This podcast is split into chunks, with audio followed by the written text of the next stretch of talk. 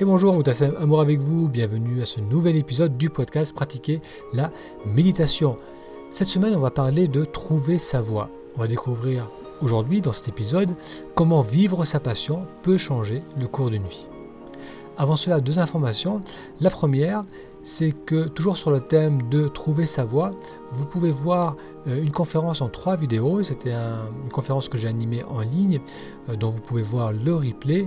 Et cette euh, présentation adresse les trois croyances que beaucoup de personnes entretiennent, des croyances qui les empêchent de voir et de suivre leur raison d'être, de suivre leur voie. Pour regarder cette série de trois vidéos, il vous suffit d'aller sur trouvermavoie.com, trouver ma voix, tout. Après ces trois vidéos, vous aurez aussi la possibilité de suivre le stage Trouver ma voie. C'est un stage qui euh, vous aide à identifier ce qui est important pour vous aujourd'hui, à identifier euh, quelle direction donner à votre vie. Je sais que euh, beaucoup de personnes ont cette difficulté, ne savent plus trop quelle direction donner à leur quotidien, ne savent plus trop ce qui est important pour eux, ce qu'ils aiment réellement. Et la méditation peut beaucoup aider par, rapport à cela parce que ça aide à voir bien plus clair en soi. Donc ce stage qui se compose de plusieurs vidéos, donc de 32 vidéos, vous aide à explorer euh, votre quotidien, à vous poser une succession de questions pour voir déjà aujourd'hui ce qui est vraiment important pour vous, pour clarifier la direction que vous souhaitez donner à votre vie. Pour voir cette série de vidéos en libre accès et pour en savoir plus sur le programme, sur le stage Trouver ma voix, il vous suffit d'aller sur trouver ma voix tout attaché.com. Deuxième information, le livre dont je vous ai parlé ces dernières semaines est enfin disponible. Mon premier livre sera enfin disponible la semaine prochaine. Donc j'ai hâte de vous en dire plus. Gardez un œil sur votre boîte email mardi prochain car je vous donnerai tous les détails concernant ce livre. Allez, découvrons maintenant l'épisode d'aujourd'hui. Comment vivre sa passion peut changer le cours d'une vie. Identifier ce que l'on aime et ce pourquoi on a du talent est essentiel pour avoir une vie épanouie. Cependant, beaucoup de personnes notent ne pas connaître leur passion. C'est là que méditer peut offrir une aide précieuse. En ramenant l'attention sur soi, on peut redécouvrir ce qui nous anime vraiment. Vivre son talent et sa passion a le pouvoir de transformer la vie d'une personne. L'histoire de Gillian est un bel exemple de l'importance de suivre sa passion. Gillian a seulement 8 ans, mais son futur semble déjà s'assombrir. Son travail à l'école se passe très mal, du moins selon ses instituteurs. Ses devoirs sont toujours rendus avec du retard, son écriture est illisible et elle a de mauvaises notes à la plupart de ses contrôles. De plus, elle perturbe régulièrement la classe. Elle ne tient pas en place, regarde souvent par la fenêtre et parle aux autres élèves, forçant régulièrement son instituteur à interrompre la classe pour la recadrer. Gillian, quant à elle, n'est pas vraiment inquiétée par tout cela.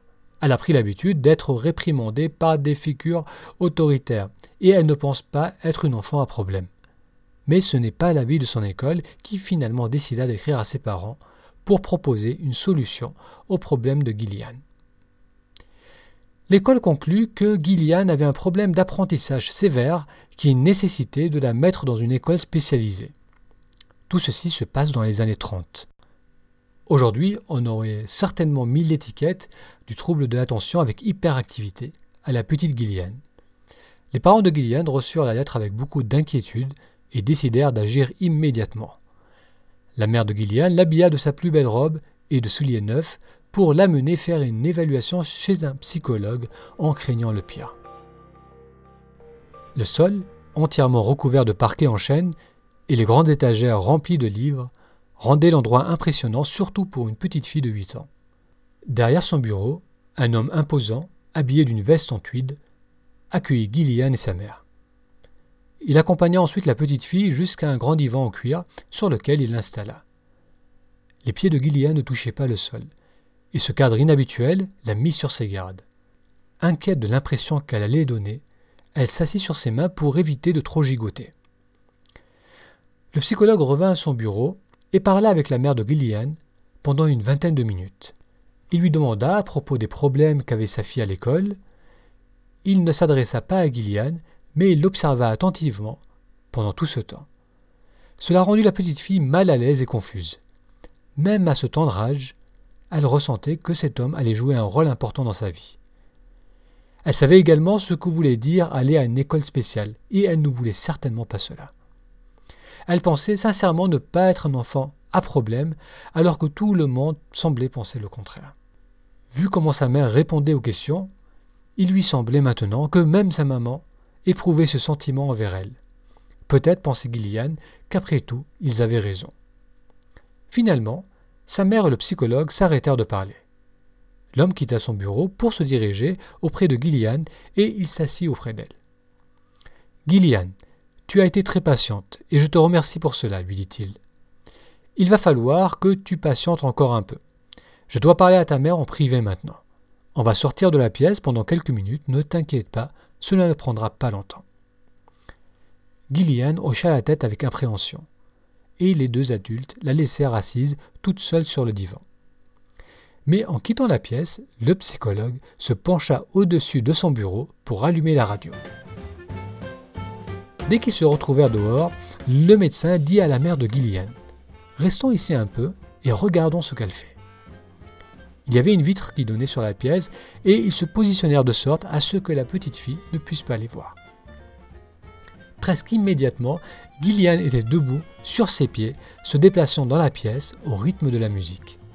Les deux adultes regardèrent silencieusement pendant quelques minutes, fascinés par la grâce de la petite fille. Ses mouvements manifestaient un tel naturel qu'il était difficile de ne pas remarquer qu'elle avait quelque chose de spécial.